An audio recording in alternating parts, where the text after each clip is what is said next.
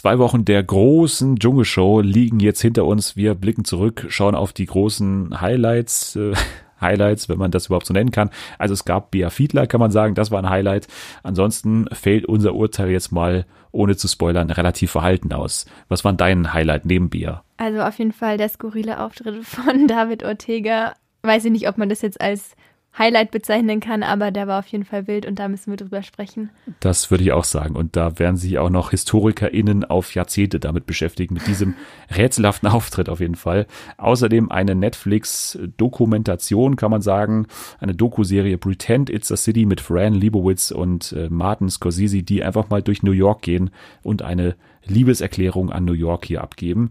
Außerdem Streaming News, ja, zu neuen Anbietern, zu alten Anbietern, die Neues ankündigen. Zu den ersten Masked Singer Masken und natürlich ein Spiel auch heute dabei. Genau, und zwar das große Bombenspiel. Alles das jetzt bei Fernsehen für alle. TV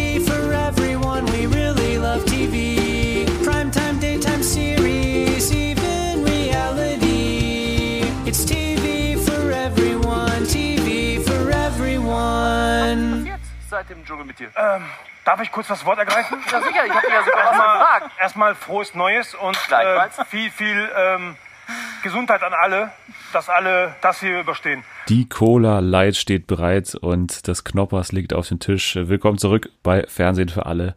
Das ist zumindest gerade die Stimmung, in der mein heutiger Gast jetzt hier Platz genommen hat am Tisch. Äh, Du bist verpflegt, oder? Ja, immer schön bei dir. Ja, ihr habt sie an der Stimme erkannt. Das ist Julia. Hallo.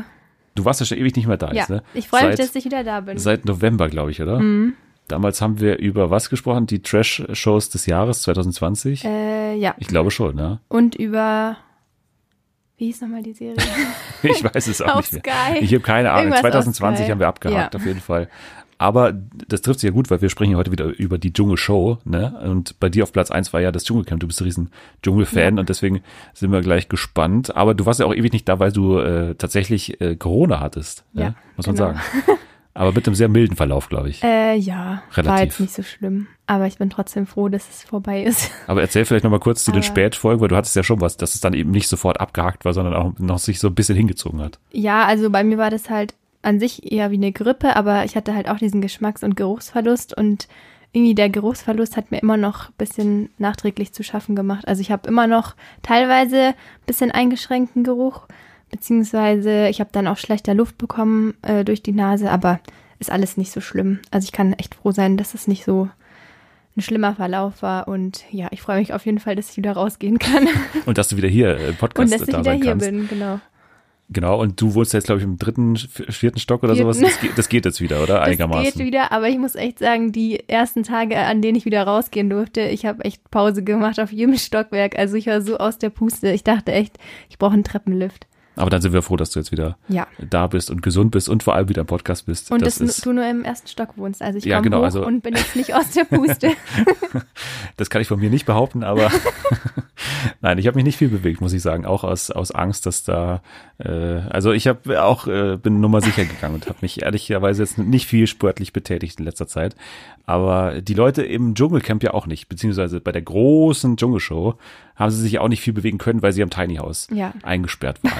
Woche eins aber letzte Woche schon abgehakt. Woche zwei war jetzt, würde ich mal sagen, auf einem ähnlichen Niveau minus Bea Fiedler, oder? Also das war schon so die Person, die auch jetzt nach den zwei Wochen auf jeden Fall am meisten hängen bleibt, oder? Das stimmt. Also Ja. ich muss ja gestehen, ich habe die erste Woche jetzt nicht ganz so verfolgt, also immer nur ein bisschen. Also ich habe natürlich Bea Fiedler mitbekommen, aber ich habe jetzt auch nicht drei Tage lang durchgeschaut, als sie dabei war. Aber ja, die war auf jeden Fall schon eine andere Nummer. Aber ich muss auch sagen, wir haben mir gestern, also die habe ich ja irgendwie gar nicht mitbekommen. Diese Lydia, die ist ja auch total dämlich, oder?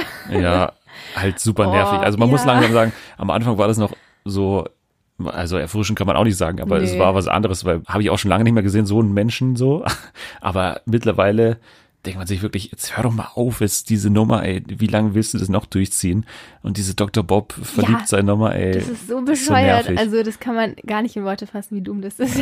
Also wir müssen sagen, wir nehmen am Donnerstag jetzt Nachmittag auf, deswegen haben wir das erste Halbfinale gesehen, das zweite noch nicht. Wir wissen, dass Larsch und ähm, Mike. Äh, Mike im Finale sind und die anderen kennen wir noch nicht. Aber also die Halbfinals muss man auch mal gleich zu Beginn sagen. Die, also das erste war eine Frechheit, muss man sagen, oder? Also das war wirklich der Langweilig. wenigste, der wenigste Aufwand, den man sich nur vorstellen kann für eine Show. Also Promi Big Brother mäßig eigentlich. Einfach einen hohen Turm aufgestellt, irgendeine Höhenprüfung gemacht, die auch nicht wirklich schwer war. ja, ganz ehrlich, da waren die Höhenprüfungen im Sommerhaus zehnmal schwerer als Ja. das jetzt. Also, keine Ahnung, was das sollte. Ich weiß auch nicht. Also, ich habe es auch währenddessen nicht verstanden. Ich meine, das Einzige, was vielleicht schlimm ist, ist, dass es hoch ist. Und aber, dass man sich drehen musste, also ein bisschen. ja, aber okay, aber wie lange waren die da oben? 30 Sekunden und also dieser ja, Balken der war, ja auch nicht wirklich, äh, war nicht wirklich dünn, oder? Der war einfach so ein normaler. Balken und dann diese drei Sterne. Also- und das sieht man ja schon an der Zeit. Ne? Also ich glaube, der am längsten gebraucht hat oder die am längsten gebraucht hat, war Lydia dann mit irgendwie knapp Ja. über 30 Sekunden. Also das ist jetzt auch nicht wirklich lang, dass sie sich da blamiert hätte oder so. Also das hat einfach von vorne bis hinten so überhaupt keinen Sinn ergeben. Man hat auch bei allen Beteiligten gemerkt, bei Sonja und Daniel, die drumherum standen, so, die haben auch nicht wirklich verstanden, hä, was setzt ihr mir hier vor als, Ja. als Prüfung? So, hab- das ist, was sollen wir hier draus machen? Also, Ich habe auch gar nicht verstanden, warum die da jetzt sowas machen. Ich meine, das ist doch keine Dschungelprüfung. Warum haben die da nicht einfach wieder irgendwas mit Tieren oder so gemacht? Ja, den, den hundertsten Kasten, wo man irgendwie reinfassen Ja, muss. okay, Also das sogar das auch war ja, wäre ja noch, also das ist halt mehr Dschungel, aber es wäre jetzt auch nicht wirklich spannend gewesen. Man muss sagen, diese Prüfung, die sie in der Woche hatten, mit diesen, mit diesem dreistöckigen Aufbau da in dieser Höhle da drin, das war ja mit Abstand die beste Prüfung. Mhm. Ja, A, und das wäre auch wert gewesen, das jetzt mal hier im Halbfinale zu ja machen, das oder? hätte man ja auch zu viert machen können. Ja, Aber also warum man diese Location, wenn man die schon aufbaut, nicht nochmal hernimmt, also ist es ja klar, dass die da nicht den gleichen Prüfungsaufbau hinkriegen mit irgendwelchen unterirdischen Höhlen und so, der da in Australien da ist. Ist ja klar, dass man das nicht bauen kann alles. Aber wenn du schon ein so ein wirklich aufwendiges Ding da baust, wie dieses dreistöckige äh, Ding da, wo die da drin waren, die äh, vierte Gruppe jetzt, warum nimmt man dann das nicht öfter her und macht lieber dann fünf Prüfungen, wo die Leute in irgendwelche Kästen fassen müssten? ja, keine also- Ahnung, aber sowas auf jeden Fall ultra bescheuert. Ja. Also ich weiß auch nicht. Irgendwie richtig enttäuschend. Ja, das Halbfinale auf jeden Fall. Gehen wir mal nochmal chronologisch vor. Dann also Team 3, bestehend aus Christina Dimitrio, Oliver Sanne und äh, Sam Dillon. Die Zusammenstellung war ja von Anfang an, also für mich zumindest jetzt mal die vielversprechendste, weil Christina verspricht ein bisschen Konfro und, und Sam auch und, und Oliver ist halt auch in letzter Zeit immer weiter abgesackt so in, in seiner Trash-Karriere, so habe ich das Gefühl, der, der kommt immer mehr so auch auf den wirklichen Bodensatz von, von, von Trash Deutschland an, weil ich meine, damals war ja Bachelor und so, man hat immer das Gefühl, diese Bachelors, das sind immer so Typen, die noch so drüber stehen über diesem ganzen Trash-Game. So, die machen auch nicht so mit an so Formaten Bis André normalerweise. Mangold kam. bis André Mangold kam und dann so den kompletten und natürlich der äh, Schwanler. Ja, also, stimmt. Die haben schon in den letzten Jahren diesen Ruf der Bachelors da richtig nach unten gestürzt und jetzt Oliver Sanne muss man sagen, was war das für ein Auftritt auch? Keine Ahnung, was er damit so bezwecken Ja, wollte. Das war weiß. irgendwie auch nicht authentisch, aber irgendwie auch nicht verständlich, warum er sich dann so unsympathisch irgendwie präsentiert, oder? Ja, ich weiß auch nicht. Also gut, ich habe auch, also ich habe damals die Bachelor-Staffel mit dem gesehen, aber seitdem habe ich den auch irgendwie nicht mehr wirklich verfolgt. Also so wie der da reingekommen ist und so wie der sich dann verhalten hat. Also ich weiß nicht, ich finde es irgendwie verwunderlich, dass er jetzt im Nachhinein sich so darüber, also dass er das halt so komisch findet, dass er jetzt so komisch hingestellt wurde oder so. Ich meine, der Einzige, der sich halt strange verhalten hat, war ja er selber. Also was war das? Ich weiß auch nicht. Keine Ahnung. Also unsympathisch, aber irgendwie kann man auch nicht sagen, dass er unsympathisch war, sondern einfach ja so ein bisschen trottelig schon fast. Also, weiß Ja. nicht, die Themen, die er da anspricht und so, das ist doch klar, dass, es, dass er dann unsympathisch rüberkommt. Das also, ist genau er- das André Mangold-Syndrom wieder. Also, Ja. wo man danach sagt, hä, wie habt ihr mich da hingestellt? Aber letztendlich muss man sagen, der sitzt da im Sprechzimmer, sagt in die Kamera, alle Frauen wollen mich haben und ich bin der Bachelor und bin seitdem irgendwie immer noch der Bachelor und sehe mich auch noch in dieser Rolle und so. Und dann auch noch diese ganzen Schicksalsstories, die er dann rausgeholt hat. Das finde ich das Lächerlichste überhaupt. Wo dann Christina, glaube ich, diese Geschichte erzählt hat, Ja. wie sie da als Mädchen mal verprügelt Ja, wurde, genau. oder? so von so einer Mädchengruppe. Und dann kam er danach und hat dann angeschlossen an diese Geschichte, seine Geschichte, wie er damals nach dem Bachelor in so ein Loch gefallen ist, weil er irgendwie eine Bandscheiben-OP hatte und dann, Mhm. Und dann mehrere OPs. war, Und ja. das war seine große tragische Story, Oh Mann. wo er sich, glaube ich, verpflichtet gefühlt hat, dass er die jetzt rausholt, aber die natürlich, also die an diese Stelle zu packen, nach dieser wirklich einigermaßen dramatischen Story mit Christina und dann noch zu glauben, also damit kann man irgendwas erreichen, irgendwie Mitleid beim Zuschauer erreichen, das ist ja Quatsch gewesen einfach. Ja, aber was ich am schlimmsten fand, war sein durchgehender Sextalk. Also, der hat doch an einer Nummer entweder davon gesprochen oder wie Frauen sein müssen und wie er sich das vorstellt und wie die doch aussehen und dann da auch mit seinem. Äh, Ich als schon er immer da- Frauen geliebt. Ja, und dann mit diesem Unterwäschetalk auch zu Sam, als er dann meinte, ja, dass er bestimmt den, was war das, Ledertanga oder was Ja. auch immer hatte. So, hä, warum sagt man sowas und warum? Also, ich weiß nicht, damit hat er sich halt so dumm dargestellt und das, also, kann doch nicht sein, dass er jetzt nicht checkt, warum er komisch rüberkam. Und auch wieder eine meiner Lieblingsstorylines in allen Trash-Formaten. Und die sehen wir auch mittlerweile in allen Formaten. Diese Nummer, dass man sich selbst als der ausgibt, der Trash-TV verstanden hat. ne? Ja. Das hat er auch gemacht, wo er dann gesagt hat, ja, also ich, ich werde demnächst auch ein Buch äh, übrigens veröffentlichen zum Thema Trash-TV und ich weiß natürlich, in welche Rollen ihr uns hier schreiben wollt. Also ich bin natürlich so der, der arrogante, Sam ist so der dramatische oder was hat er gesagt und, und Ja, sie ist irgendwie irgendwie die so. Assi-Queen oder so. Und äh, keine Ahnung, er fühlt sich halt dann, und das habe ich das Gefühl, dass er sich halt wirklich schon in dieser Rolle sieht, aber er muss die ja nicht wahrnehmen. So, ich weiß nicht, warum er dies, sich diesen Druck macht, in diese Rolle quasi auch Ja. zu passen. So, er, er kann ja auch dem entgegenwirken. Er muss, Ja, total. Also so wie zum ja Beispiel machen. Jamila. Ich weiß nicht, die, Ja. man hätte ja von der, also ich will jetzt nichts vorweggreifen, aber die hat sich ja eben nicht in die Rolle rein äh, drängen lassen, in die, also die man von ihr erwartet hat. Und ich meine, das war halt beim Bachelor gar nicht so, sondern er hat sich halt noch dümmer dargestellt und deswegen, keine Ahnung, also fand ich es echt anstrengend, die drei Ja. Tage mit dem.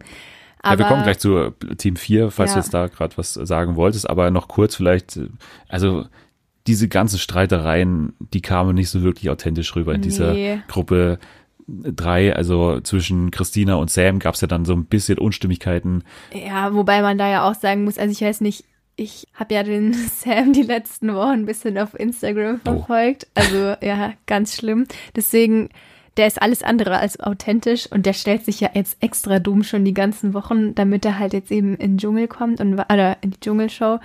Und man merkt auch voll, also im Vergleich zu vor ein paar Monaten, da hat er noch ganz normal geschrieben und jetzt, keine Ahnung, schreibt er die ganze Zeit mit irgendwelchen Fehlern und Ravioli und was weiß ich. Aber egal, auf jeden Fall, deswegen ist er halt auch nicht authentisch und man hat halt richtig gemerkt, dass er da total drauf rumgeritten ist mit diesem Alkoholiker-Thema, beziehungsweise da mit dem, was hat die Christina angeblich gesagt, dass er, Ja, oder äh, Olli hat, glaube ich, gesagt, dass er irgendwie Probleme mit der oder ja, irgendwie, irgendwie solche. so, Also das war wieder diese Rollenverteilung, die dann Oliver als der Trash-Experte machen wollte, dass er gesagt hat, ja, du bist der Säufer und das hat er dann bei jeder Gelegenheit auch erwähnt. So, ich, fand schon auch, also ich hätte da auch mal nachgefragt, hey, warum, hey, warum kommst du jetzt drauf, wie ich, Ja. dass ich irgendwie Alkoholiker bin? Aber letztendlich ist es halt das, wie er sich präsentiert. Also ich meine, wenn du mit Georgina die ganze Zeit am, am Abhängen bist, dann kannst du dich auch nicht beschweren, wenn du irgendwie diesen Ivi. Ruf so ein bisschen hast. Ja. Aber ich habe ihm überhaupt nicht abgenommen, dass Sam dann davon so angefasst ist. Nee, so. deswegen, der ist auch alles andere aus, als authentisch. Der ist halt auch voll der Schauspieler und deswegen war halt irgendwie die ganze Gruppe so komisch. Also ich fand die ganze Gruppendynamik mega strange. Es war nichts authentisch irgendwie daran. Ich fand noch Nee. Christina so, dann mit zunehmender Zeit am besten, weil sie gar nicht so auf, auf Krampf versucht hat, da irgendwie was anzurichten. Aber sie weiß natürlich auch, wie sie berühmt wurde, weil sie halt diese Assi-Frau ist und, und das immer so raushängen lässt. ja, Ähm, und- aber die war irgendwie auch langweilig. Ja, also ich bin dann froh, dass Olli dann rausgefallen ist, weil Ja. das hätte ich jetzt nicht nochmal sehen müssen, wie Nee. er da nochmal diese Rolle spielt, warum auch immer. Die anderen beiden, da sehe ich jetzt auch nicht das Riesen, also klar, verglichen mit Lars oder Lars äh, und, ähm, und Mike, weiß ich nicht, ob man vielleicht von denen noch mehr erwarten könnte im Dschungel, aber scharf drauf, die jetzt nochmal zu sehen, bin ich jetzt auch nee. nicht. Deswegen, ich weiß nicht, ob das jetzt eine passende Überleitung ist, Das ist die passende Überleitung mein zu Team 4. Favorit war Team 4. Einfach weil, also klar, die hatten jetzt auch kein, also die hatten ja keine Konfro oder nichts, was halt irgendwie so Spannung reingebracht hätte, aber die haben auch nicht auf Krampf irgendwie was versucht da reinzubringen. Also ich weiß nicht, ich fand, die waren noch so am sympathischsten. Und ich muss auch sagen, also wo hat der Philipp alles mitgemacht? Bei Love Island Also und fangen wir von vorne an. Ex Also Bachelorette Beach. angefangen, dann Bachelor in Paradise, dann, ähm, nee, nicht Ex on the Beach, äh, sondern ähm, so. natürlich äh, Like Me Famous ah, und Promi-Box natürlich. naja, überall hat er mitgemacht und ich habe nichts davon geschaut, aber habe nur Schlechtes über ihn gehört. Und ich muss sagen, da hat er mich jetzt sogar ein bisschen überrascht, weil der sich ja eigentlich auch voll sympathisch gegeben hat. Und irgendwie, weiß nicht, die haben halt einfach nicht so, man hat einfach nicht das Gefühl gehabt beim Zuschauen, dass die da jetzt auf Krampf irgendwie Sendezeit haben Ja. wollen. Und deswegen hat es auch am meisten Spaß gemacht, finde ich, die anzuschauen. Und ja, die waren auch irgendwie am lustigsten einfach. Also man Das war ein sehr interessanter Moment auf Twitter, weil wir ja, also Twitter ist ja bekannt dafür, immer Konfro und Konfro Ja. hoch 10. Das ist das, was man sehen will. Aber mittlerweile hat man das Gefühl, also man will nicht unbedingt immer die authentischsten Gefühle haben, so, da, darauf kommt es nicht an, aber es muss sich einigermaßen organisch anfühlen, wie irgendwelche Konflikte entstehen. Und dieses Konzept ist halt überhaupt nicht darauf ausgerichtet, dass hier Konflikte Ja. Auf normale Art und Weise entstehen können, weil die halt wissen, die sind drei Tage drin, danach sehe ich die Leute von mir aus nie wieder. So, klar, diese Zigarettenproblematik bei Bea, das ist dann schon so eine Sache, wo man dann ein bisschen gereizter wird, aber letztendlich, ey, da ist man drei Tage drin, man kann da auch rumsitzen, man hat nicht wahnsinnig viel zu tun, man ist jetzt auch nicht so auf diese Dschungelprüfungen angewiesen, dass man dann irgendwie nichts mehr zu essen bekommt, Ja. deswegen muss man auch nicht sauer sein auf irgendjemanden, Eben, wie jetzt also- zum Beispiel das ja Frank äh, gemacht hat, so. Also das ist auch kein wirklicher Auslöser von einem Stress und dann hat man halt das Gefühl, gut, dann, dann kann man da auch irgendwie durchhalten und dann kann man sich es auch irgendwie schön machen. Man muss sich da jetzt nicht äh, auf Teufel komm raus da streiten, sondern dann hält man es halt aus und äh, wenn die sich auch noch einigermaßen gut verstehen, also zwischen Xenia und Jamila hatte man ja vor allem das Gefühl, dann, dann ist es auch okay und das hat dann eigentlich eher angenehm gewirkt, so Ja. diese vierte Gruppe jetzt. Voll, also ich meine, so wie du und Jana auch schon letzte Woche gesagt habt, ich meine, es sind drei Tage, man muss da jetzt auch nicht ein Drama rausmachen. Selbst wenn man drei Tage lang nicht viel zu essen bekommt, es sind einfach drei Tage, das ist doch nicht schlimm. Und auch mit dem, gut, jetzt, wir sind beide Nichtraucher, aber selbst das hält man doch wohl irgendwie aus, oder? Also das Einzige, was ich da an der ganzen Wohnsituation belastend finden würde, wäre das Klo. Aber sonst, also keine Ahnung, ist doch jetzt echt nicht so schlimm oder dass die dann irgendwen vermissen oder so. Also ich meine, Ich habe auch naja. nicht verstanden, warum RTL dann bei der vierten Gruppe dann nochmal auf diesen Ekelfaktor von diesem Haus so gesetzt hat, weil das Ja. Haus sah damals äh, ja gar nicht so schlimm aus. Also die haben das ja nicht irgendwie in einem schlechten Zustand hinterlassen. Und dann sind die da eingezogen und überall waren diesen künstlichen Spinnweben und so aufgehangen und so. Das habe ich nicht ganz verstanden. Ich auch nicht, aber auf jeden Fall, nee, deswegen Gruppe 4 war auf jeden Fall am authentischsten, würde ich Und dann sagen. eine Favoritin dann Jamila, oder? Ja, also ich muss aber sagen, ich fand es auch süß, wie sich der, wie gesagt, ich habe da vorher nicht viel von dem mitbekommen, aber ich fand, der Philipp hat sich vor allem in Bezug auf die Jamila schon eher respektvoll verhalten und ich fand es auch gut, dass der da nicht irgendwie auch irgendeine Konfro gestartet hat oder so. Aber ich weiß nicht, also Jamila kannte ich natürlich schon vom Namen her oder von TAF oder wo die alles immer früher zu sehen war und bei irgendwelchen komischen Formaten, aber hat man halt jetzt die letzten, oder habe ich die letzten Jahre jetzt auch nicht so viel verfolgt. Und ja, also weiß nicht, in der Hinsicht ist es dann auch oberflächlich, aber ich meine, wenn man sie halt im ersten Augenblick sieht, denkt man sich halt auch so, okay, was kommt jetzt? Aber ich fand die eigentlich echt super sympathisch und irgendwie auch lieb. Also ich habe sie auch gegönnt und ich meine, man hat auch mit ihr, finde ich, so mitgefiebert. Deswegen war die auf jeden Fall meine Favoritin. Und ich habe mich auch gefreut, dass sie dann ins Halbfinale Und auch ist. relativ smart, muss man sagen, oder? Also ja, voll. Die kam jetzt irgendwie ziemlich offen und ziemlich äh, Ja, total. aufgeklärt drüber so. Ja, und also, auch so vom Verhalten. Also ich meine, die hat sich gar nicht irgendwie daneben verhalten, sondern die war echt immer so, Ja, die hat sich ja nicht ich so aufgespielt, die hat's richtig gemacht, die hat Ja. äh, gewusst schon, meine Art kann hier auch überzeugen. Und ich muss da Mhm. nicht irgendwie noch eine Schippe drauflegen mit irgendwelcher Olli-Artigkeit, wo ich dann, wo ich dann unbedingt diesen arroganten Bachelor-Typen spielen muss. ja, also, So. oh Gott. Nee, also Jamila auf jeden Fall geht da schon als Gewinnerin raus, weil sie war jetzt auch nicht so präsent, ehrlich gesagt. Und am Ende habe ich mir schon gedacht, so ist diese Nummer mit dem, mit den Kindern und so, dass sie da, also ich will meinen Kindern hier beweisen, dass sie stolz auf mich sind und das Dschungelcamp ist mein größter Traum. Da hat sie dann schon noch mal ein bisschen äh, arg, finde ich, so in diese Kiste gegriffen, so was man immer hört. Ja, das ist mein größter Traum, ich will da unbedingt einziehen hätte sie auch nicht unbedingt gebraucht, aber sie kam dann weiter, das hat ihr geholfen. Und aber ich fand ihre, ihre Hintergrundgeschichte mit dieser Vergangenheit da Ja, in dem in Arbeits, DDR. Arbeitslager, kann man ja fast schon sagen, da. Mhm. Das fand ich relativ stark und hat man es auch noch nicht so gehört. Und nee, ansonsten war das ein guter Auftritt von ihr. Xenia, muss ich sagen, auch zum ersten Mal jetzt hier ist sie mir richtig sympathisch geworden. Also beim Sommerhaus damals hatte sie gar nicht so eine große Rolle, obwohl sie ja dann gewonnen hat, sogar die erste Staffel. Und jetzt bei Couple Challenge war sie halt auch so neben Melody, so die zweite in diesem Team. Und ja, also hat einmal diesen richtigen Ausraster gehabt. Und sonst kam sie jetzt, mir jetzt nicht so sympathisch rüber, aber hier fand ich, hat sie eine gute Figur gemacht. Ja, die war sympathisch bis auf ihre Zigarettengeschichte. Das ist mir irgendwann auf den Keks gegangen, aber. Aber auch naja. nur, weil es ja so inszeniert wurde. Ne? Also das Ja. war ja, glaube ich, auch, wenn du das in, in, in Real, äh, also mit den echten Bildern siehst und in der echten Aufmachung ohne diesen Schnitt, ich glaube, Ja, dann, dann dann, nicht so dann kommt es wirklich sehr, sehr lächerlich rüber, wie wir es dann letztendlich gesehen haben. Also das äh, war auch sehr überzogen, glaube ich. Und ich fand auch diese Trailer, die RTL dann noch gemacht hat und wo sie dann auf den nächsten Tag hingewiesen haben, schon sehr, äh, also sehr reißerisch und Ja, äh, wobei man ja wusste, in dieser Dreierkonstellation wird hier nichts mehr Großartiges passieren, so die werden sich jetzt nicht da an den Hals gehen, nur weil Philipp dann irgendwie sagt, ja, äh, gestern, da hat mir dein Ton vielleicht nicht ganz so gefallen. Also dieser Teaser war schon, Ja. fand ich schon lustig. Nee, aber auf jeden Fall die angenehmste Gruppe. Und ich weiß nicht, wer ist jetzt dein Favorit oder wem gönnst du jetzt das goldene Ticket am meisten? Also das sind ja immer zwei Fragen. Also wer ist realistisch Okay. und vor allem wer ist interessant im Camp? Also Mhm.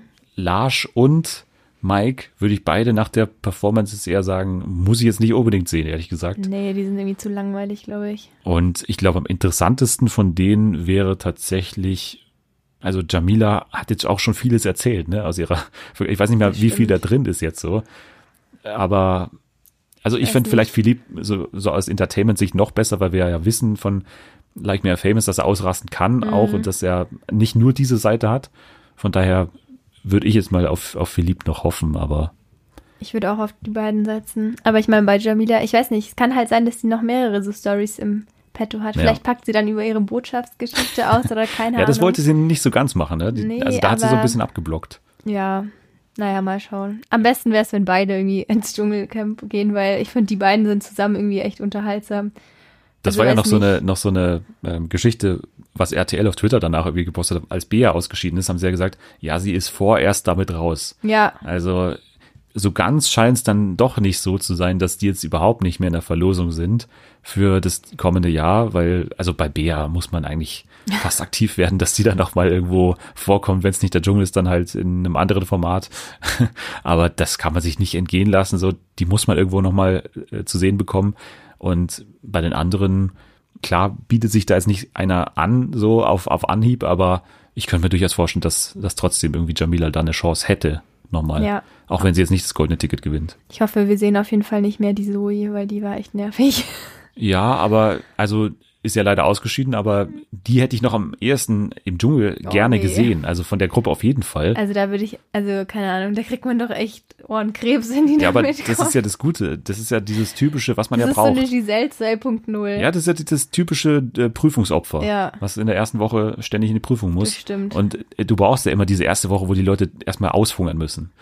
Also das ist ja ganz wichtig für die Dynamik eigentlich. Mhm. Ja. Weil wenn, also das ge- geht ja auch gar nicht anders, weil wenn jemand performt, gleich in der ersten Prüfung, da wird er da nicht reingewählt. Mehr, so, also das ist ja ganz normal. Ich hätte mir sie in dieser Rolle schon vorstellen können, aber mh, weiß nicht, ob die jetzt dann nochmal von RTL gefragt wird, ob du doch noch da einziehst. Aber ja, also Team 4 bei uns auf jeden Fall, mh, sag ich mal, äh, favorisiert und Ja. alle würde man jetzt dann schon auch nochmal sehen im Dschungel, aber jetzt vielleicht nicht aus dieser Entertainment-Sicht, dass man sich da jetzt so die große Aufregung durch die verspricht, sondern einfach, weil sie einigermaßen angenehm waren und Genau. äh, ja, niemanden so richtig wehgetan haben. Genau, aber so zur ganzen Show jetzt als Fazit am Schluss, ich muss sagen, es ging sehr, sehr low los mit dieser ersten Gruppe. Dann ging es halt durch Bea nochmal schon ab. Also das hat schon Spaß gemacht, diese eine Woche. Oder diese, nee, es war ja nicht mal eine ganze Woche, es waren drei Tage. Das hat schon einigermaßen Spaß gemacht. Da ging es auf Twitter ein bisschen mehr zur Sache. Also es war auch lustiger dann wieder zu Twitter und so. Das war in den ersten Tagen wirklich, da hatte keiner mehr Bock drauf. So. Und dann ging es ein bisschen bergauf. Dann kam die Schauspielertruppe von Ja. mit Christina und Oli- Oliver. Und dann war man aber irgendwie eingegroovt und man hat so verstanden, dass es jetzt nicht mehr das Riesen-Highlight wird, aber man hat sich so ein bisschen arrangiert damit. Und ich muss sagen, es hat keinem wehgetan, so dieses Format jetzt, ob man es jetzt unbedingt gebraucht hat. RTL hat es gebraucht, die konnten die ganzen Werbeplätze verkaufen, konnten äh, teilweise auch bis 0 Uhr senden und dann nochmal eine Werbung hinten dranhängen. Für die hat sich's gelohnt, aber bei uns wird da, glaube ich, wenig hängen bleiben, so an Szenen. Ja, Oder? also ich fand es auch nicht so toll. ja. Es hat halt zwischendrin sich schon ein bisschen gezogen. Vor allem dann auch die ganzen Auftritte, wo dann die, also habt ihr ja letzte Woche auch schon gesagt, aber wo dann die ehemaligen Camper eingeladen wurden. Wobei es ja da diese Woche Also einen da, äh, interessanten äh, Auftritt gab, aber ansonsten fand ich das auch ein bisschen ja langatmig alles. Also Ja, aber du, du, du also perfekte Überleitung, denn wir müssen natürlich abschließen mit David Ortega, weil das war natürlich schon ein, ein sehr, sehr skurriler Auftritt. ja, allem was war also was war das überhaupt? Also Man muss sich erstmal fragen, warum sitzt da überhaupt David Ortega? Das haben wir ja damals, als wir die Gäste besprochen haben mit Anni vor zwei Wochen, haben wir gesagt, hä, David Ortega, wer war denn das Mhm. Ich nochmal? wusste auch nicht mehr, wer das war. Ich habe ihn auch nicht mehr so auf der Kette gehabt irgendwie, aber Vor dann allem- hat man sich erklären können, warum RTL gesagt hat, ah, lass den da nochmal sich hinsetzen. Vor allem, wenn man ihn verglichen hat mit den Bildern aus dem Dschungel, dann, also ich war mir gar nicht sicher, ob das die gleiche Person ist. Also ich meine, erstens war das Aussehen komplett anders und äh, zweitens dann auch sein, also ja, alles war einfach super strange dann an diesem Auftritt. Ja, man muss sagen, der Dschungel hat ihn sehr stark dazu motiviert, seinen Typ zu typisieren. Mhm. Ja, also das ist weiter. Also ich fand den, au- also ich fand alles geil daran.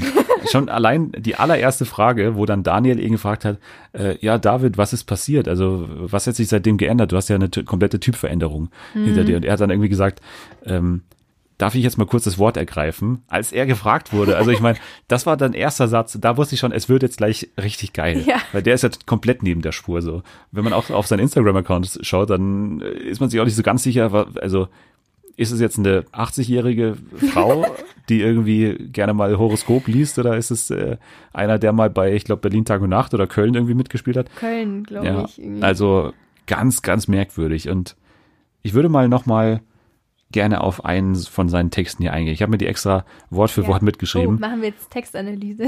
Wir machen mal kurz eine Textanalyse, weil ich finde tatsächlich, dass die, okay, meine Katze kotzt hier nebenbei, als wir den Namen David Ortega äh, ausgesprochen haben. Vermutlich kommt da nichts raus. Vermutlich kommt da nichts raus. Das ist jetzt, also ich glaube, das ist vielleicht das erste Mal in einem Podcast, dass eine Katze live hier sich übergibt nebenbei und äh, komischerweise, als wir den Namen David Ortega gesagt haben. Also ihr habt ja gesagt, wir sollen die Katze drin lassen, von daher bleibt die jetzt auch mal drin und äh, es ist vielleicht eine Dschungelprüfung für euch. Ja, das ist, das passiert manchmal. Das sind diese, diese Haare. So, jetzt hat sie sich, glaube ich, wieder gefangen gleich. Aber wir könnten auch das Katzenkotzgeräusch mit der, dem Text von David Ortega Ja, mischen. das wird der Beat. Genau, weil ich finde nämlich, dass es sich ein bisschen anhört. Also sie hat sich wieder beruhigt. Für alle zur Beruhigung, das ist jetzt wieder alles geht's in wieder Ordnung. gut. Ihr geht's wieder gut. Sie hat sich gefangen. Wir wischen gleich auf. Nee, es ist nicht, noch nicht mal was rausgekommen. Nee. Okay, so. Aber ich finde, es ist ja so ein bisschen Poetry Slam, oder? Wenn man das, jetzt- wenn man seinen Text nochmal so sieht, ich würde den jetzt mal performen wie so ein Poetry Slam Okay. am Ende unseres Talks über den Dschungel. Können wir mal kurz hier nochmal in die weisen Worte von David Ortega. Es geht weiter. Der Name David Ortega ist ein Trigger anscheinend. so, Sag's nochmal, dann sehen die. David Ortega. So. Also, Embryo von Embryo zum Baby und zu Kindern und zu Erwachsenen. Das ist.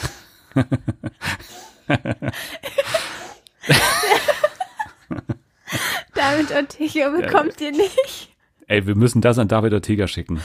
Was ist, was ist, was löst du aus hier? Was, was machst du mit uns? Wenn du das rausschneidest, werde ich sauer.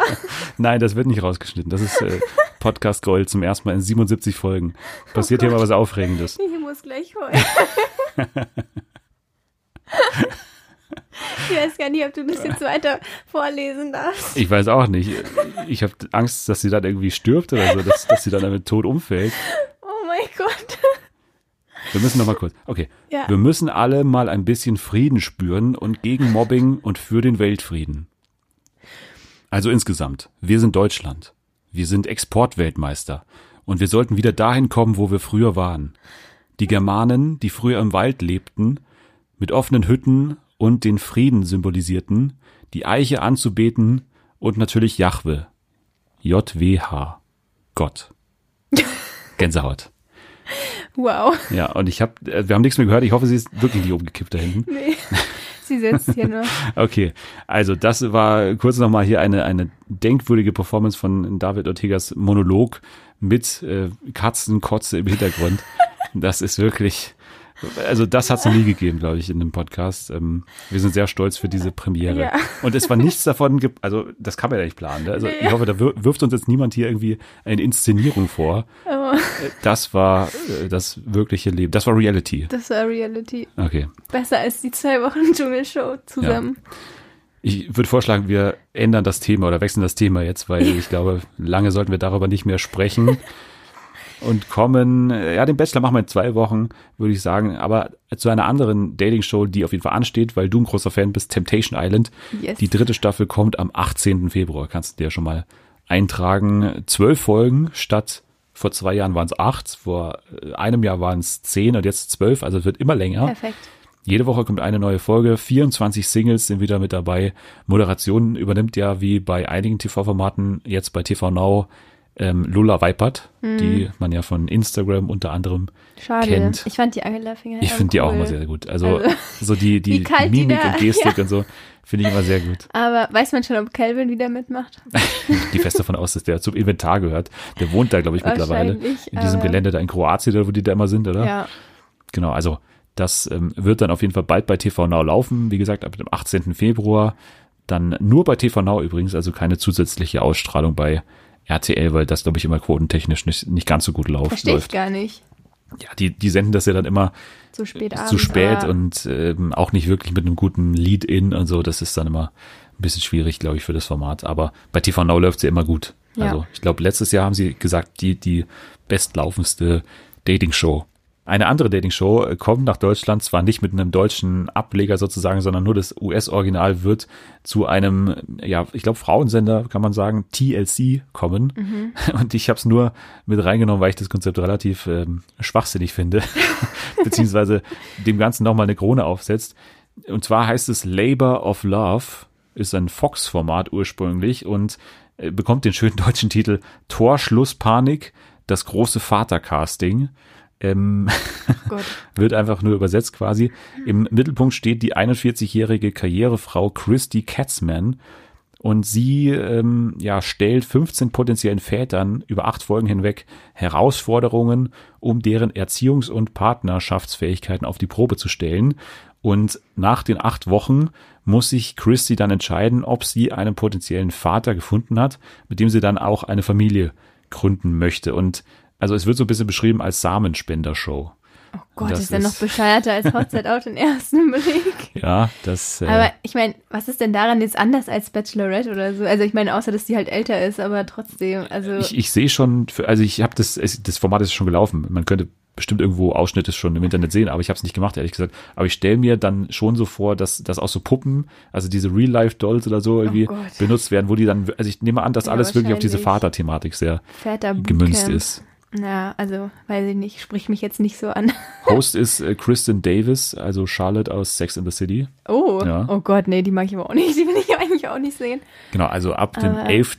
März, donnerstags um 22.15 Uhr bei TLC. Und schaust du es dir an? Ich glaube, das werde ich auslassen. Ich glaube, ich auch. werde ich überspringen, glaube ich. Das ist so eine richtige Ü50-Serie, glaube ich. Oder Ü50-Reality-Show. Ja. Zwei neue Staffeln gibt's übrigens von Too Hot to Handle. Ja, ich habe mich schon gehört, gefreut. Ja. Ja, da freuen wir uns auch drauf.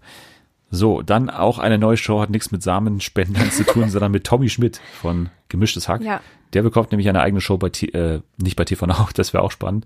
Ähm, nee, bei ZDF, Neo. Ja. Genau, weil, ja, man weiß gar nicht so, also wie viele Late-Night-Shows da noch laufen sollen, weil es läuft ja aktuell schon Late-Night Alter mit Ariane Alter. Quotentechnisch nicht so ganz gut angekommen, auch äh, in der Kritik nicht so ganz angekommen. Ich habe noch keine Folge gesehen, muss ich sagen. Aber das ist die nächste Late-Night-Show, die jetzt hier mal getestet wird. Soll schon im Frühjahr dann damit losgehen. Der Titel der Sendung steht noch nicht fest.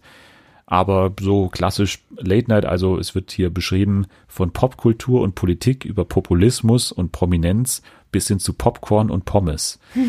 also Ich äh, werde auf jeden Fall reinschauen. Ich weiß nicht, bist du gemischtes Hack-Fan? ich glaube, ich, glaub, ich habe noch nie eine ganze Folge gehört, ehrlich gesagt, Echt? von Gemischtes Hack. Aber Tommy Schmidt finde ich gut. Also Ich finde den so auch gut. Ich finde den auch, also von den beiden mag Ich ich, Tommy ich Schmidt auch, auf auf jeden jeden Fall Fall. lieber, aber ich höre eigentlich schon jede Folge und deswegen freue ich mich da schon. Also ich gucke auf jeden Fall mal rein. Ja, wundert mich, dass es so lange dauert mit einer Late-Night-Show, weil ist ja eigentlich super geeignet dafür. Ne? Also hat Ja. auch für Late Night Berlin geschrieben zum Beispiel. Also er hat da, er hat da glaube ich, glaub ich, schon für alles geschrieben. Der ist ja, Ja, glaube ich, bei jedem ist- Comedy-Format irgendwie in Deutschland irgendwie mitbeteiligt. Von daher macht es schon Sinn und ja, kann gut werden. Hat auf jeden Fall einige Fans. Auf jeden Fall ist er, glaube ich, der meistgehörte Ja. äh, Podcast, Podcast auf Euro- Spotify. Europas sogar. Europas auf Ja. jeden Fall auf Spotify. Direkt dahinter Fernsehen für alle. Knapp dahinter. Möglicherweise schließt ihn das aus, aber an einer nächsten Show teilzunehmen, weil das zeitlich bestimmt anspruchsvoll ist, nämlich The Masked Singer. Weiß nicht, ob Tommy Schmidt dafür so geeignet wäre. Hat er schon mal gesungen? Im Podcast hat er das schon mal? Ich, nee, ich glaube nicht. Na, vielleicht ist er verborgenes Talent. Aber der kann sehr gut Stimmen imitieren. Oh. Also, der kann, also wirklich, der kann richtig gut seine Stimme verstellen. Eine seiner Spezialitäten ist nämlich Rainer Kallmund. Und äh, deswegen wäre der eigentlich gar nicht so schlecht, weil ich glaube, Mhm. der könnte beim Singen auch seine Stimme gut verstellen. Das hat man ja eh schon lange mal so im Gefühl, dass zum Beispiel Max Giermann ja ein super Kandidat wäre, weil der halt ungefähr jeden Sänger nachmachen kann. Und dadurch wird es ja super schwer werden, also Ja. den zu erraten. Weil wenn der jedes Mal anders singt, wie soll man dann was erraten, halt außer die Indizien sich anzuschauen. Aber ja, das äh, könnte eine Person sein, die also hier auch mal in der Diskussion sein könnte. Aber jetzt sind die ersten drei Kostüme bekannt. Deswegen werden wir kurz darüber sprechen. Also wir haben den Monstronauten, du hast die alle schon kurz davor Ja. angeschaut. Also Monstronaut wird beschrieben als das Kind des Monsterchens und des Astronauten aus Staffel 1. Also Susi Kintikian war ja das Monster und äh, natürlich der Sieger der ersten Staffel, Mats, Max Mutzke, war ja der Astronaut. Und das Kind jetzt ist aber größer als seine Eltern. 2,50 Meter ist das Boah. Kostüm hoch. Kann man ja immer auch so ein bisschen mutmaßen, was hat das jetzt damit zu tun? Also jemanden, der 1,60 groß da reinzustecken, das stelle ich mir schon schwierig vor. Also tendenziell auch jemand Größeres. Der Alien letzte äh, Staffel war ja auch das größte Kostüm und da war ja dann Alec drin von Ja. Bosshaus auch relativ groß, glaube ich. Von daher kann man vielleicht aufgrund der Körpergröße da schon ein bisschen mutmaßen. Das nächste Kostüm ist der Dinosaurier. Finde ich so optisch von den dreien am coolsten irgendwie. Ja, mit der Zahnspange. Genau, also ist wieder so ein bisschen die Frage, was das dann mit dem Promi dann zu tun hat. Also dieses Kindliche, der hat auch hinten so im Kostüm so einen Aufziehschlüssel. Also das ist so ein bisschen ähnlich wie bei Toy Story. Da gibt es auch diesen, diesen Dinosaurier, dieses Spielzeug da, wo man so aufdrehen kann. Also spannend irgendwie. Also wird wahrscheinlich auch wieder so ein, so ein, so ein Charakter sein, so mit einer eigenen Hintergrundgeschichte und so, wie wir es ja auch zum Beispiel beim Nilpferd hatten, letzte Staffel, was so getanzt hat und so, wo man ja auch so ein bisschen so einen Charakter mehr so auch spüren konnte, so bei den Indizien. Also Dino finde ich am interessantesten und das Einhorn finde ich jetzt optisch irgendwie nicht ganz so Nee, das gelungen. erinnert irgendwie ans Alpaka ein bisschen. Ja, und, und auch natürlich an den Engel Ja. und auch an das Skelett so. Also ich, ich, ich finde so ein bisschen in dieser Tradition, mh, ich kann mir gut vorstellen, dass wieder ein Typ drunter steckt, weil das war ja beim Nilpferd so der große Überraschungsmoment, dass dann auf einmal eine männliche Stimme gesungen hat.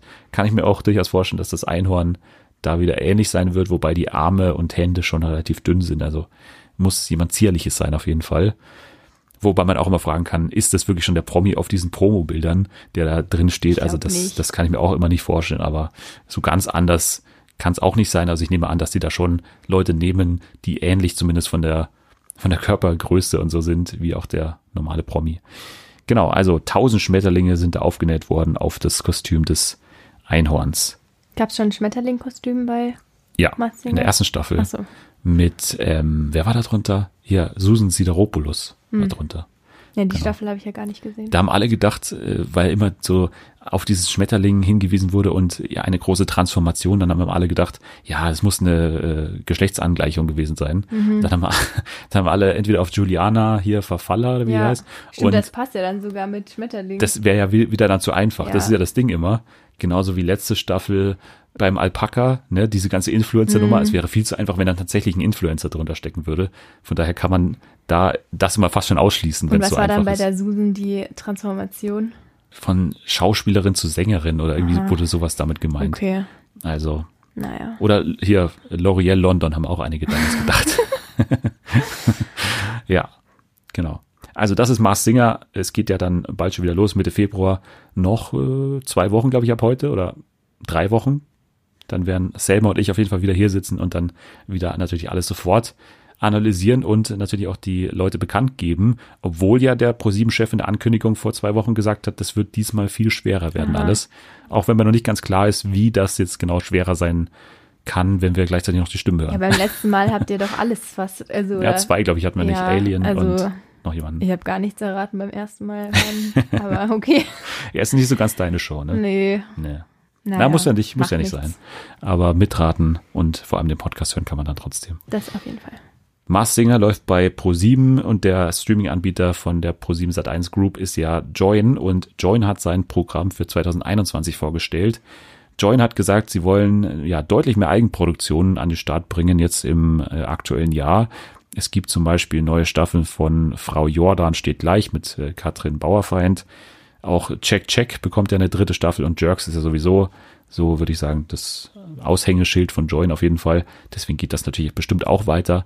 Und auch äh, Slavik auf Staatsnacken heißt es ja, diese Comedy-Show, die haben ja sogar einen Comedy-Preis bekommen. Ich weiß nicht, ob du davon jemals gehört hast oder bestimmt mal gehört, aber ich finde, also ich sehe mal das Promobild und denke immer, wer, also ich weiß, wer schaut. So Teenies natürlich. Ja. Aber das Internat und krass Klassenfahrt.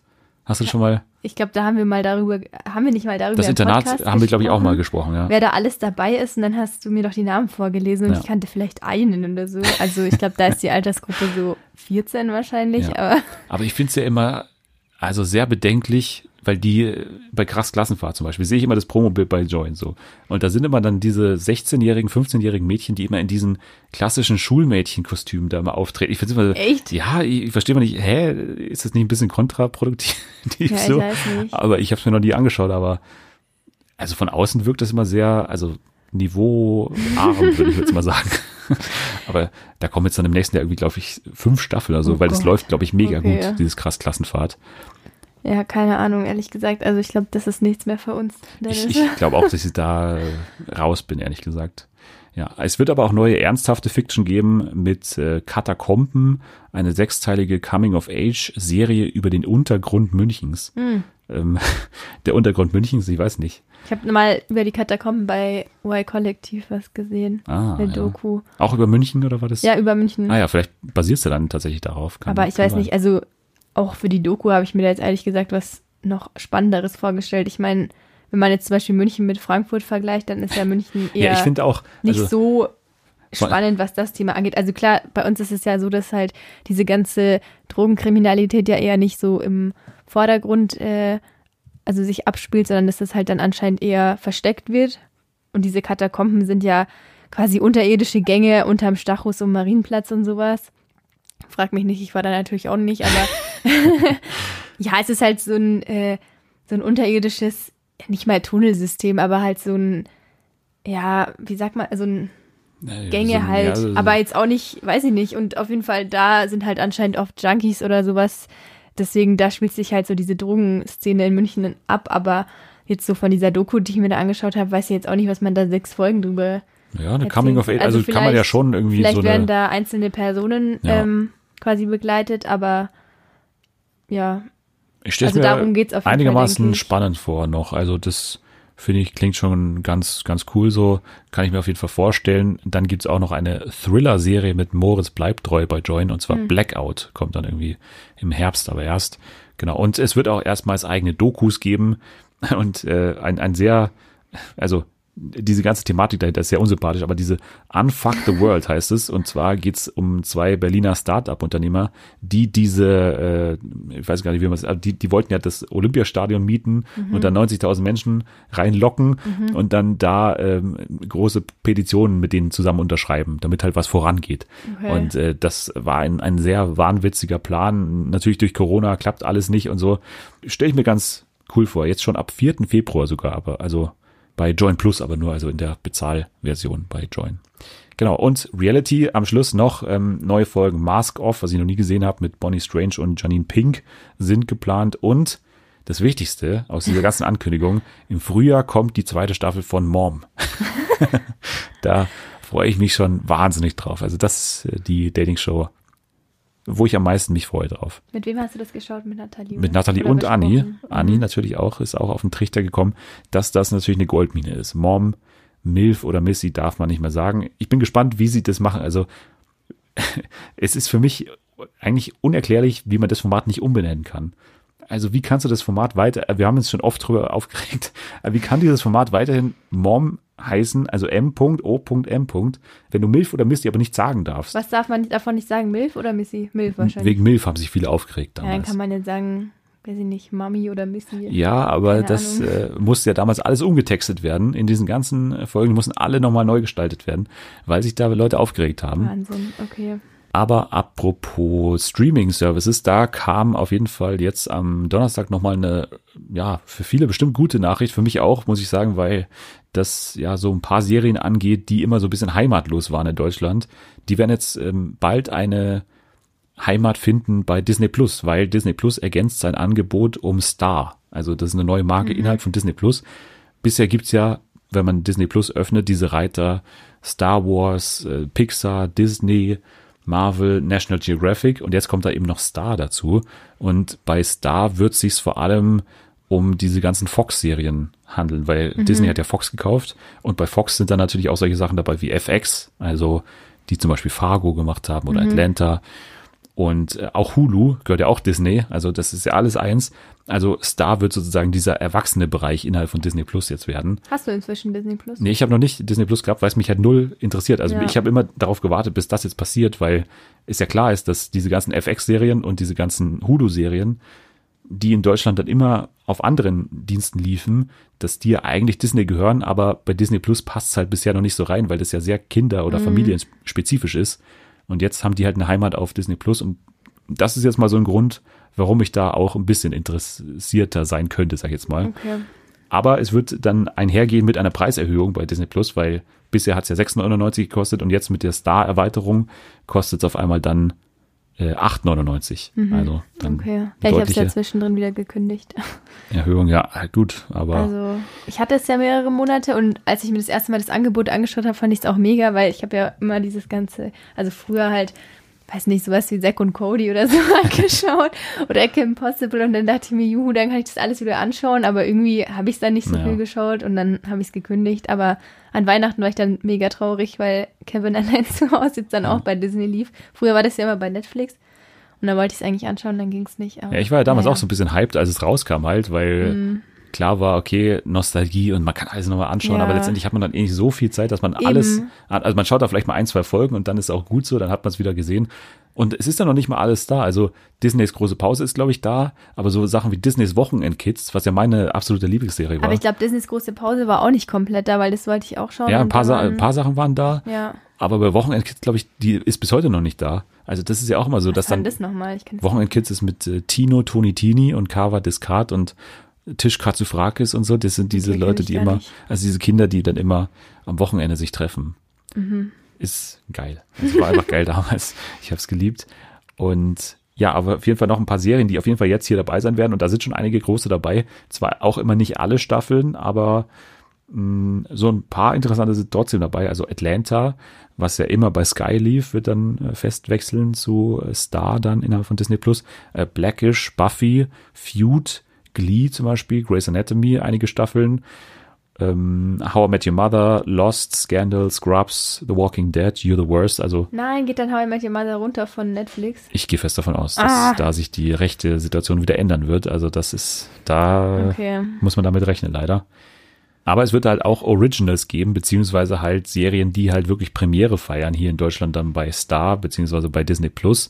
Love Victor zum Beispiel, das ist ja diese Fortsetzung von Love Simon, diese homosexuelle Liebesgeschichte, ähm, was jetzt auch zur Serie wurde. Solar Opposites von den Machern von Rick and Morty zum Beispiel. Äh, und jetzt in diesem Jahr auch noch Dope Sick, The Dropout wird kommen. Einige Kardashian-Projekte sind geplant, die werden auch hier laufen. Und äh, FX-Serie natürlich. Also das ist für mich natürlich schon ein großer Punkt irgendwie. FX, äh, sehr renommiertes Produktionshaus. Äh, viele Serien, die wir auch bei unseren Highlights 2021 übrigens genannt haben, werden dann hier bei Star laufen. Also ich find's sehr, sehr interessant, ehrlich gesagt. Äh, und auf jeden Fall ein Grund, warum man jetzt vielleicht zum ersten Mal zu Disney Plus auch als Erwachsener jetzt ohne große Familie im Hintergrund irgendwie greifen könnte, der jetzt nicht diese ganze Familienunterhaltung braucht. Mir wird es langsam zu viel. Ich bin überfordert mit den ganzen Streaming-Diensten. Kann ich verstehen. Man muss, man muss managen. Ich glaube mittlerweile die Vor beste. jedes Mal muss man nochmal 10 Euro zahlen. ja, Also aber wie ich glaube, die beste, also man, man muss sich einfach organisieren. Man muss einfach sagen, für einen Monat habe ich jetzt mal das, dann melde ich mich da ab für zwei Monate. Währenddessen habe ich dann, ja, aber eigentlich müsste man es so machen. Ja, und das ist genauso wie mit meinem TV Now, was ich eigentlich nur für einen Probemonat haben Ja, aber wollte. TV und Now darf man aber auch nicht kündigen. und jetzt habe ich schon seit einem halben Jahr oder so und ziehe mir da immer wieder neuen Trash rein. Und ah, deswegen Nein. darf ich da gar nicht anfangen, weil wenn ich einmal mich anmelde, dann kündige ich sowieso nicht. Also TV Now kündigen ist absurd, meiner Ja. Meinung nach. Also, sollte man nicht nach machen. dem Dschungel. Wobei dann kommt ja Temptation Island, dann geht's auch nicht. Naja, mal schauen. Ein anderer Streamingdienst, der natürlich schon, äh, ja, seit mittlerweile über einem, ja, der ging Anfang des Jahres oder Anfang oder HBO Max. Ende letzten Jahres oder Mitte letzten Jahres ging der in den USA in den Start und es war ja klar, dass der noch nicht nach Deutschland kommen kann, weil es ja noch diesen HBO Sky Deal gibt. Also bei HBO die meisten Serien, immer noch zu wenige, aber die meisten Serien kommen dann direkt zu Sky.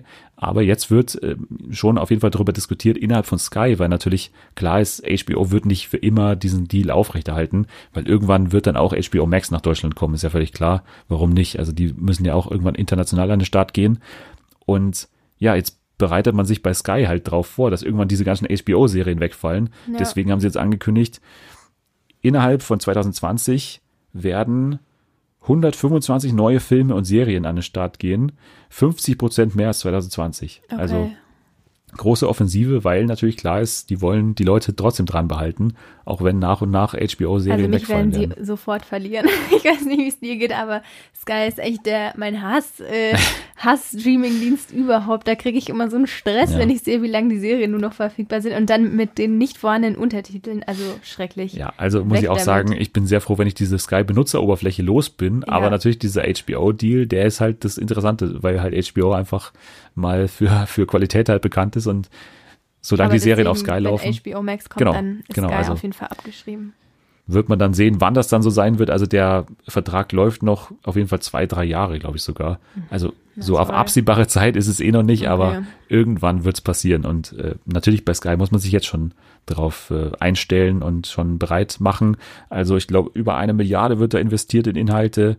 Zum Beispiel wurde jetzt auch unter der Woche, glaube ich, erst eine neue Serie angekündigt, das Scapered Isle, glaube ich, spricht man es aus, über die Corona-Krise in Großbritannien mit äh, Kenneth Brenner als äh, Boris Johnson.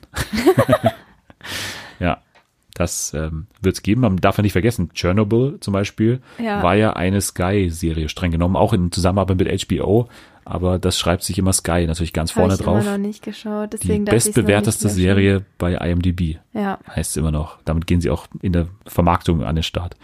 Naja, apropos HBO Max, da gab es Gerüchte in der vergangenen Woche, dass eine Serie kommen wird, bald in Fragezeichen, die natürlich irgendwo klar ist, dass die irgendwann passieren wird, die Harry Potter Serie. Also das ist äh, so klar wie alles, dass irgendwann es eine Harry Potter Serie geben wird, irgendwie aus dem Universum. Kann man natürlich diskutieren, eventuell nochmal die kompletten Bücher nochmal neu aufwaschen sozusagen, weil ich meine, die Filme sind jetzt auch 20 Jahre her, muss man mal sehen. Also der erste ist auch 20 Jahre her. ja. Das könnte man schon machen. Bisher noch nichts offiziell natürlich. Äh, Sie haben auch alles dementiert bei äh, HBO Max, dass es diese Gespräche gab, aber Hollywood Reporter und Variety haben beide übereinstimmend gemeldet, dass es halt einfach erste Gespräche gab über mögliche Stories mit halt einigen AutorInnen. Ja, da wurde so ein bisschen sondiert, glaube ich, einfach so erste, ein erstes Brainstorming. Das klingt jetzt nicht unrealistisch, dass man sowas mal macht, wenn man diese Rechte schon hat am Harry Potter Universum. Also das wäre ja blöd. Deswegen glaube ich auch, dass es passiert ist. Es gibt bestimmt noch keine feste Idee, aber es ist halt auch sehr schwierig, weil die Rechte sehr, sehr kompliziert verteilt sind bei Harry Potter. Also man muss wissen, die Distributionsrechte und die Ausstrahlungsrechte liegen aktuell noch bei NBC Universal. Also zum Beispiel bei Peacock, das ist ein weiterer Streaming-Service in den USA. Das heißt, bis 2025 kann sowieso keine Serie kommen, die dann zumindest auf HBO Max läuft, weil bis dahin darf keine Serie oder kein Produkt aus dem Harry Potter Universum quasi veröffentlicht werden woanders als bei NBC. So, das Ah, ist okay. erstmal der Deal, der noch bis 2025 besteht. Aber was danach kommt, das ist natürlich äh, dann offen und dann, glaube ich, äh, kann man auch fest damit rechnen, dass das irgendwann passieren wird.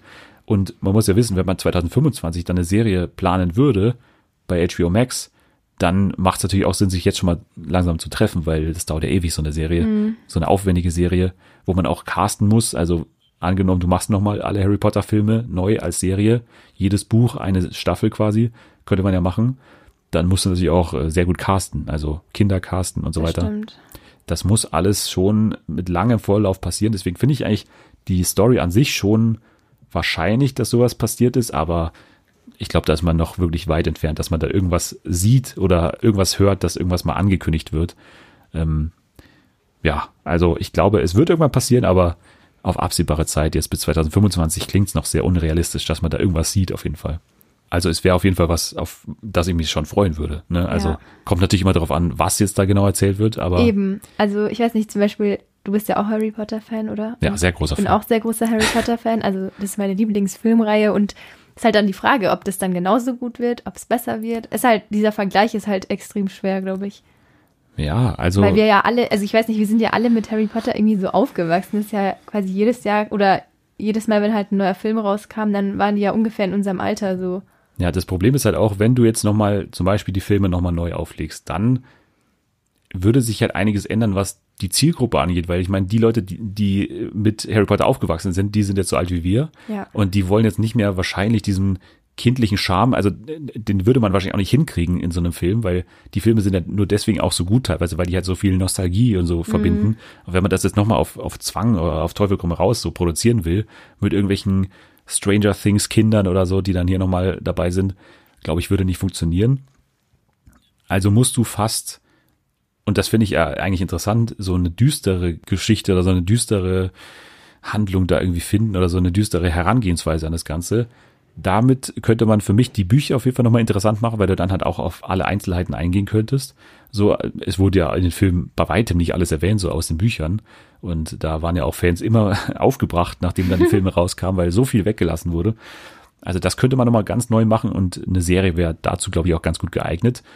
Aber vielleicht wären es ja auch andere Geschichten. Also die Rumtreiber zum Beispiel ist ja auch immer in der Diskussion mit Sirius und Harrys Vater und Lily und so, Snape und so. Aus der Zeit vielleicht was. Dann vielleicht auch der Aufstieg von Voldemort könnte man gut machen. Ja. Oder halt dann die Weitererzählung von Harry Potter, quasi, dass man nochmal Radcliffe holt und der macht es halt aus heutiger Sicht und der ist halt erst der erwachsene Harry Potter. Man kann auf jeden Fall viel draus machen, weil ja die Geschichte schon so umfangreich ist. Ja. Also ich glaube, da kann man auf jeden Fall was finden. Dann kommen wir doch äh, zu einer, ja auch Weitererzählung kann man sagen, Pretend It's a City, denn ich weiß nicht, ob du es wusstest, aber es gab ja sowas schon mal vor jetzt elf Jahren, 2010, gab es eigentlich so eine gleiche Show wie Pretend It's a City schon mal, wo auch Fran Lebowitz äh, begleitet wurde von Martin Scorsese und damals wurde sie eher so dem Publikum vorgestellt, so ein bisschen. Aber jetzt ähm, Pretend It's a City, äh, Netflix-Doku-Serie kann man sagen Ja. da wird quasi schon vorausgesetzt, dass man irgendwas mit ihr anfangen kann, so, weil sonst würde sich es gar nicht erklären, warum man ihr jetzt zuhören sollte, wie sie da einfach an einem Tisch sitzt und irgendwelche Sachen erzählt. Aber ja, das passiert, so äh, grob gesagt. Wie würdest du das denn beschreiben? Weil ich finde es sehr, sehr schwer, irgendwie so das Genre einzuordnen, weil es ja keine wirkliche Doku-Serie. Nee, ich finde es auch komisch. Also irgendwie, oder was heißt komisch, sondern schwer zu beschreiben. Einerseits finde ich, ist es so ein bisschen eine, von ihr eine Liebeserklärung an New York. Also zumindest jetzt in den Folgen, die ich gesehen Eine habe. sehr interessante Liebeserklärung. Ja, aber irgendwie so, weiß nicht, also dann ist es aber auch ein bisschen Comedy, weil sie halt einfach lustig ist. ja. Äh, dann ist es aber auch wieder, also weiß nicht, vor allem die zweite Folge, da geht es ja doch schon eher um Kultur. Also irgendwie ist es so ein, ja, so ein Mix einfach, Ja. ein Eintopf. Es ist eigentlich so ein Comedy-Special, so ein Stand-up-Special, bloß halt, dass sie an einem Tisch sitzt und ähm, dann wird auch geschnitten zu verschiedenen anderen Interviews, die sie mal geführt hat in der Vergangenheit. Und das ist dann so ein interessanter Mix aus Interviews und sie geht durch die Stadt und zeigt irgendwelche Sachen in New York.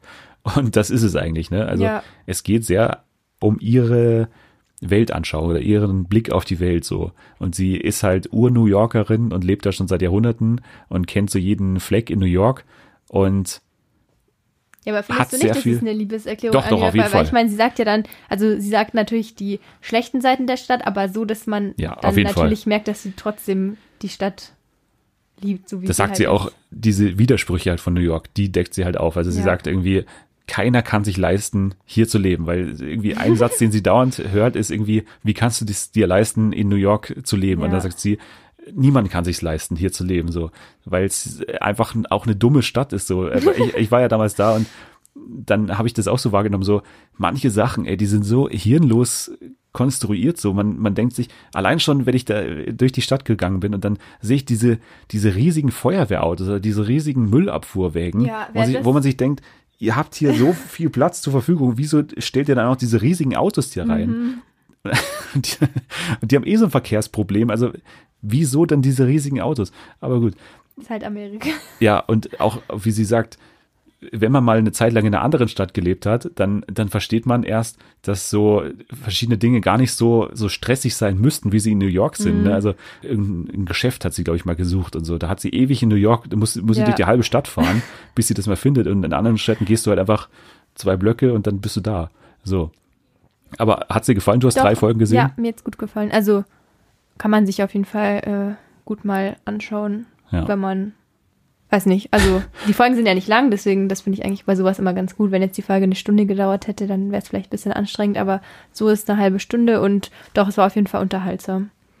Auf jeden Ich Fall. fand die auch äh, cool, also ihr zuzuhören. Ich kannte die ja von Law and Order oder Echt? so, da hat die ja mitgespielt, oder Criminal Intent. ja, ja, Da hat irgendwo. sie ja eine Richterin gespielt, deswegen da habe ich die schon mal, also schon öfters gesehen. Aber nee, ich fand die echt gut. Ich kannte die auch so vom Sehen, aber habe auch mal ein paar Interviews gesehen, aber habe die jetzt noch nie so als die große Koryphäe wahrgenommen so. Aber man merkt halt, weil Martin Scorsese ist halt irgendwie einer ihrer besten Freunde so und er liebt halt auch New York, das weiß man halt über ihn. Ja. Und das ist eigentlich ganz geil, wie er einfach so daneben sitzt und die ganze Zeit nur lacht, weil er könnte sich auch mehr reinschneiden ne, in diese ganze Sache, so dass er mal auch Ja, einen er Satz fällt sagt. gar nicht auf also eigentlich. er sitzt daneben und kichert eigentlich die ganze Zeit. Und man sieht meistens nur seinen Rücken. Ja, also es ist ganz klar, dass er sie geil findet oder cool findet. Also er findet sie cool. er findet sie halt interessant so, was sie sagt. Und will das jetzt einfach mal einer größeren äh, Menschengruppe irgendwie zugänglich machen bei Netflix. Ja. Und das ist, glaube ich, perfekt dafür. So, schaut mal, die ist lustig. Ihr müsst euch das alle mal anschauen. So, so ein bisschen. Es ist eigentlich so, dieses YouTube-Video ist ganz cool. Schau dir das mal an. Die Show, kann man sagen, oder? Weil man könnte auch so einen Link äh, verschicken mit den ganzen Interviewausschnitten, wo sie da sitzt mit Spike Lee oder mit äh, Alec Alec, Baldwin, Baldwin. ja. So, die könnte man sich auch einfach für sich anschauen. Da hätte man bestimmt das Gleiche so gesehen. Aber es ist auch ganz cool, wenn man dann drumrum noch so diese Erzählung hat, wie sie da durch New York geht und wie sie dann am Times Square steht und da sichtlich sozusagen Gestresst. ist. gestresst ist und überhaupt nicht verstehen kann, wie, wie man da als, als echter New Yorker da überhaupt einen Schritt hinwagen kann. So, weil es halt so touristisch ist da, ne? Also das ist ja eh klar. Ähm, ja, also es tut keinem weh, es ist äh, schön. Ich, ich hatte gehofft, dass es so eine Art äh, Geheimtipp von uns sein könnte, aber dann haben wir jetzt in der letzten Folge fest und flauschig auch Olli und Jan drüber geredet. Von daher wird es bestimmt jetzt eh jeder schon äh, zumindest auf dem Radar haben. Also Aber hast du es fertig geschaut? ich habe es fertig geschaut. Okay, ich werde noch weit, Und- also weiterschauen, denke ich auf jeden Fall. Gibt keinen großen Abfall oder so. Ich finde es manchmal ein bisschen nervig, wenn sie so über, über Bücher so, Ja. so, so, so schwärmt und das, das, das Buch geht über alles und so. Das finde ich immer, aber das finde ich bei allen Menschen nervig. Mhm. So immer diese eine Kunstform, die über allen anderen steht. Das, Das, war finde in ich der ein bisschen zweiten pretentious. Folge so. so, glaube ich. Ich Ja. glaube, das war die zweite. Das fand ich dann auch zwischendrin ein bisschen anstrengend, aber sonst auf jeden Fall sehr unterhaltsam. Ja, ich glaube, Jan hat gesagt, ich finde es gut, dass sie in ihrem Alter noch so einen Hass in sich trägt. Ja, das stimmt. Die ist schon echt so, weiß nicht, so ein bisschen Grumpy Cat mäßig. Und das finde ich gut, weil. Damit kann ich relaten. Ja, ich auch und deswegen passt das. Okay, also schaut euch Pretend It's a City an. Es lohnt sich. Es ist wirklich entspannend und äh, jemand, der schon mal in New York wird es bestimmt noch ein bisschen besser verstehen, weil es ist halt einfach eine, eine Stadt, die. Ich, Also- Fall, ich habe jetzt auf jeden Fall beim Schauen Lust bekommen, wieder nach New York zu Ja. fahren. Ich fand es ein bisschen schade, und das habe ich auch in einer Kritik gelesen, ein bisschen schade, dass äh, sie nicht noch eine Folge vielleicht während Corona noch gedreht haben. So, Mhm. wie geht's jetzt in New York? Weil es ist ja alles vor der Pandemie entstanden. Das fände ich noch ganz spannend, aber ist nicht passiert. Also ist alles vor Corona quasi passiert. Ganz normale Szenen, wie sie da auf irgendwelchen Cocktailpartys steht und so. Ja. Alles klar, dann war das Pretend It's a City. Schaut euch an auf Netflix. Sieben Folgen, A, 30 Minuten. Kann man sich auf jeden Fall geben. Okay, dann kommen wir jetzt abschließend noch zu einem Spiel und da werden wir auf einen alten Bekannten zurückgreifen. Sie liegt schon neben uns, die äh, schwarze Bombe. So, ich dachte, wir greifen auf Anni zurück. Also Anni ist auch eine alte Bekannte. Die, die hat nämlich äh, Sie liegt aber zum freundlicherweise. Glück nicht auf dem Tisch hier. Nee. die hat äh, freundlicherweise die Kategorien für uns äh, gemacht. Und Anni hat übrigens am Sonntag Geburtstag. Also wenn jemand dran denkt, kann man auch äh, da mal gratulieren auf, auf Twitter oder so. Wieso nicht? Also danke an Anni, dass sie das äh, gemacht hat. Ich schaue jetzt mal rein. Ich habe natürlich wie immer nicht nachgeschaut, was denn jetzt die Kategorien sind. Also danke schon mal, Anni. Und ich Danke hoffe, an Anni. Also letztes Mal war es ja schon eher so, dass sie quasi mir, also für mich gute Kategorien ausgewählt hat. Ich habe jetzt ein bisschen Angst, weil ich kann mir vorstellen, dass es jetzt diesmal nicht so ist. Ach, das will ich Aber nicht mal sagen. gucken. Okay, dann Oh Gott, beginnen ich, wir hab, mal. ich kriege jetzt schon Stress. Wir über, übergeben uns die jetzt mal aus Corona-Gründen nicht, sondern wir lassen die Ah, einfach ja, laufen. ja. Okay. okay, also dann geht's los mit der ersten Kategorie. Oh Gott. Dschungelshow-Kandidaten 2021. Äh, Christina Dimitri, äh, Philipp Pavlovic, Sam Dillon, äh, Bea Fiedler, Xenia, Prinzessin Xenia, Oliver Sanne, äh, Lars, Lars. Lars, Lars? Töns vor Airborne, ähm, äh, Jamila Rowe, Rowe Äh, Frank Fußbräuch. äh, Mike Heiter, Oh Gott, gibt's überhaupt noch jemanden? Zoe Salome Seib. Lydia Kellowitz. Äh, Wir können auch die Kategorie durchspielen, oder? haben wir schon alle? Nee, ich glaube nicht. Hä, aber wir haben doch alle. Die Bombe geht weiter. Uns fällt nichts mehr ein. Haben wir noch jemanden? Ja, nein, wir haben alle. Ich bin noch mal alle Camps, also alle Tage durchgegangen. Ey, dann ist es jetzt eine Neuerung tatsächlich. Wir haben durchgespielt, oder? Ja, oder? Ich, es gab, wir haben doch. Wir Also haben, wir haben auf jeden Fall von den letzten zwei Gruppen, die habe ich hier mir auch nochmal ja, dann haben aufgeschrieben. wir Frank, äh, Zoe, Mike, Mike haben wir, dann haben wir die Lydia, die Bea, den Lars und die letzten Mal Sam, Christina, Oliver und okay. dann haben wir, wir, haben, alle. wir haben tatsächlich alle durchgespielt. Okay, dann würde ich sagen, kein Punkt für Ja. niemanden. Okay, dann geht's weiter mit Serien bei Amazon. Hab ich nicht. Das hast du davor gesagt, dass, du's- dass du nicht hast, aber äh, ist Anni. Äh, oh Gott, äh, Friends? Nee, das wäre Ja. Pumuckel. Ja, lass dich mal durchgehen, es läuft da. Ähm, ich nehme mal ähm, Marvelous Miss Maisel. Ach du Scheiße, was läuft denn bei? Keine Ahnung. Ich habe ja gar keinen Amazon. Ja, hat sie nicht Sag mir gewusst, mal, aber was Bekanntes, was ich hätte. Fleabag oder die, also jetzt das bekannteste, was in diesem Jahr kommen wird, ist auf, jeden Fall die Herr der Ringe Serie. Oh Gott, nee. Für die, die schau ich diesem mir Jahr auch nicht kommen. an. Also, nee, keine Ahnung. Na Deine, gut. Das war deine Kategorie. Aber ich bin immer auch ganz schlecht in das diesen war, das war Serien die, bei X. So, da bin ich auch immer ganz Das schlecht. war die äh, Revanche für The Circle oder was wir Ja, oder ja, Love das is Circle Blind. Brasilien, ey. Oder Love is Blind oder Ja. was wir da hatten. Also, es sei dir gegönnt. Okay. Nächste Kategorie, Comedians. Äh, Felix Lobrecht. Tommy Schmidt, Äh, Joko. Atze Schröder, Wiegald Boning. Dieter Nuhr, Oliver Pocher. ähm, Bülent Ceylan. Kaya Jana. Fuck, wollte ich sagen. Ähm, wen nehmen wir da? Dann nehmen wir Johann König. Harry G. Äh, Olaf Schubert. Geil. Scheiße. Okay, also steht 2 zu 0 für mich. Oder zwei, also zwei Minuspunkte für dich. ja. Genau. Breaking Bad Charaktere. Jesse. Pinkman, äh, Walter White, Geiler White. Saul Goodman, Äh, Walter Jr. Mike Ehrmantraut, Mm, oh Gott. Was? Das Hank. kann doch nicht sein. Ja, und seine Marie. Marie. Oh Mann. Ja. Aber war eine geile Das Kategorie. stimmt. Ja. Okay. Nächste, okay, die ist wieder sehr Julia-spezifisch. Ähm, Masked Singer-Kostüme. Oh Gott. äh, das Skelett. Der Wuschel. Nilpferd. Äh, der Engel. Alpaka. Äh, das äh, Nilpferd hast du. Ähm, äh, Alien. Die Biene. Der Dinosaurier. Der Schmetterling. Das, Monster. Das Einhorn. Der Frosch. Der Wuschel. Nee, hatten wir schon. Hatte ich Nein. schon. Äh. Die Katze. Äh, der, äh, der, das Chamäleon. Die Erdmännchen. Oh Gott, wieso bin ich jetzt hier so in der Defensive? Ähm, der Hummer. Der Astronaut. Oh. Was ist denn mit der Bombe? Steh auf der. Das gibt's doch gar Ah. nicht. Das ist deine Kategorie. So wie mit den Kochshows, die habe ich doch Ja. letztes Mal auch Die gewonnen. Bombe, hatten, die Bombe hatte eine lange Leitung, genau wie ich. Ja. An der Stelle. Oh Mann. Nächste Kategorie: Polizeiserien. Was? Sie sagt, das, K11 oder wie das sie heißt? sagt das Beispiel Hawaii 5.0 zum Beispiel. Also so, Brooklyn 99. ja, ähm, Criminal Minds. Law and Order. Äh, Criminal Intent.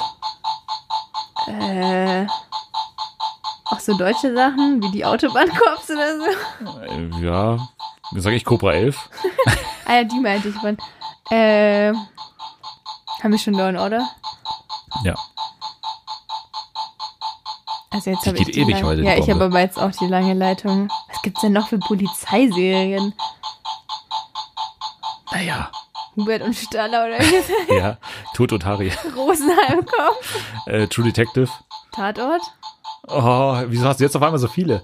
äh, hier, wie heißt es? Der, der, der Bulle, nee, der Bulle von Tölz. So. Soko, München.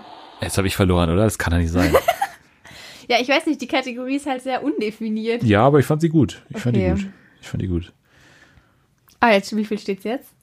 3-2 oder so, oder? oder? Jetzt steht's, ähm, Masting habe ich verloren, oder? Ja, dann steht's jetzt äh, 3 zu 2 für mich noch. Ja. Also ich habe noch die wenigeren Minuspunkte. Letzte Kategorie, die ergibt wie immer oder die äh, steht wie immer für 100.000 Punkte. Das heißt, es geht um alles. Ähm, okay. Moderatorinnen steht hier. Laura- Egal welcher Sender. Laura Buntorre, Silvi Mais, Angela Fingererben, Viktoria Swarovski, Katja Burkhardt, Frauke Ludewig, Sonja Zietlow, äh, Ruth Moschner, Janine Michael, Andrea Kiewel, Nasan Eckes, Barbara Schöneberger, Funda Wanroy, mm, Annemarie Carpendale, Rebecca Mir, Bonnie Strange, alle tough durchgegangen. äh, Jana, Schö Jana Schölermann, Jana Palaske ist die, nee, die ist Schauspielerin, oder? Äh, dann nehme ich ähm, hier Karen Webb von Leute heute. äh, oh, Yes.